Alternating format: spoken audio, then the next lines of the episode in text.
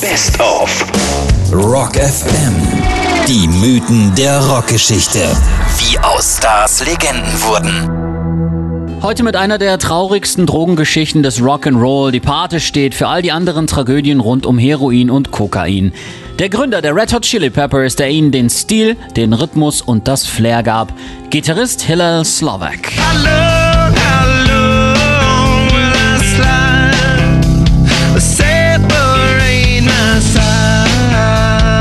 im Alter von zwölf Jahren lernte er auf der Fairfax High School in LA seine besten Freunde Michael Balzeri, besser bekannt als Flea, und Anthony Kiedis kennen.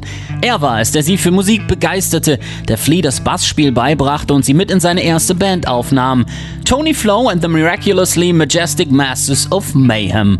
Daraus wurden dann 1983 die Red Hot Chili Peppers. Vorneweg auf der Bühne der bunte Vogel mit dem irren Sound. Slovak riss sowohl die Fans als auch seine Bandkollegen mit. Hillel hat unseren Sound erfunden, sagte Anthony Kiedis später über seinen Kumpel.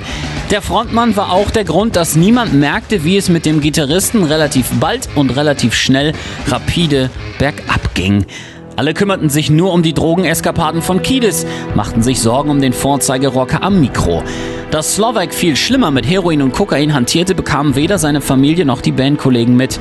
1988 war es dann auch ein Roadie, der anfing, sich Sorgen zu machen und Hillels Bruder James über den katastrophalen Gesundheitszustand des Teufelsgitarristen informierte aber da war es schon zu spät. Hillel kam nicht mehr weg von den Drogen. Am 25. Juni 1988 deckte er sich ausgiebig mit Stoff ein und wurde erst drei Tage später von seinem Freund Keith Barry tot auf einem seiner letzten Gemälde liegend gefunden. Auf der Beerdigung auf dem jüdischen Friedhof Mount Sinai Memorial Park fünf Tage später waren neben Fans und Familie auch eine ganze Menge Drogendealer. Nur einer fehlte, Anthony Kiedis. Er konnte es nicht ertragen, dass sein Freund gestorben war und er ihm nicht hatte helfen können. Seinen Schmerz verarbeitete der Sänger im wohl bekanntesten Song der Red Hot Chili Peppers. In Under the Bridge erzählt er von den Zeiten, als er mit Hillel unter den miesesten Brücken von LA Drogen von mexikanischen Dealern gekauft hat.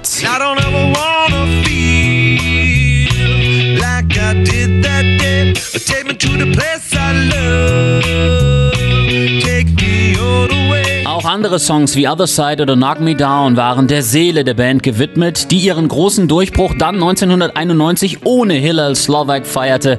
Aber er wird immer ein Teil davon bleiben.